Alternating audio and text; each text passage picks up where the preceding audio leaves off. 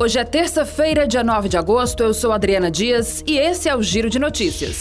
Começa nesta terça-feira mais uma fase de pagamento do Auxílio Brasil. Cada família cadastrada do programa vai receber um valor mínimo de 600 reais. O governo antecipou o calendário das parcelas no mês de agosto. O pagamento do benefício depende do número final do NIS, o número de identificação social. Os beneficiários com o NIS final 1 terão o valor depositado nesta terça. Cerca de 20 milhões de famílias em situação de vulnerabilidade vão receber o auxílio. Também nesta terça-feira será paga a 5 milhões de famílias uma parcela do auxílio gás de 110 reais.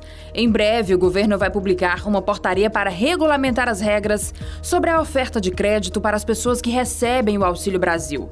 O beneficiário que optar por um empréstimo terá desconto automático de parcelas, feito diretamente nos pagamentos do benefício. Um em cada quatro brasileiros já admite que não consegue fechar as contas de cada mês, de acordo com pesquisa realizada pela Confederação Nacional da Indústria no final de julho.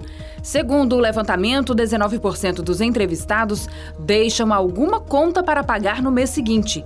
3% recorrem a ajudas ou empréstimos para quitar os débitos.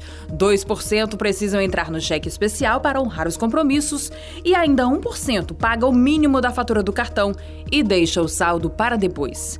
A maioria ainda consegue encerrar o mês com as contas em dia, mas 44% relatam que quase sempre ficam apertados, sem conseguir economizar nada. Apenas 29% dos entrevistados afirmam chegar ao final de quase todos os meses com alguma sobra em dinheiro. Foram entrevistados presencialmente 2.008 pessoas em todas as unidades da federação entre os dias 23 e 26 de julho. O sítio histórico do Patu, campo de concentração que abrigou cerca de 20 mil retirantes no Ceará, teve tombamento definitivo aprovado nesta segunda-feira, em reunião do Conselho Estadual de Preservação do Patrimônio Cultural do Estado. O campo do Patu, em Senador Pompeu, a cerca de 270 quilômetros de Fortaleza, é um dos sete campos de concentração criados no Ceará na seca de 1932.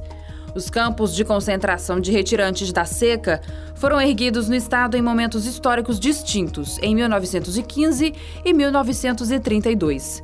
O de Senador Pompeu, assim como os demais, funcionou como espaço de aprisionamento para quem tentava fugir da miséria provocada pelos intensos períodos de estiagem. Com a produção de Igor Silveira e a sonoplastia de Edinho Soares, este foi o Giro de Notícias. Para saber mais, acesse gcmais.com.br.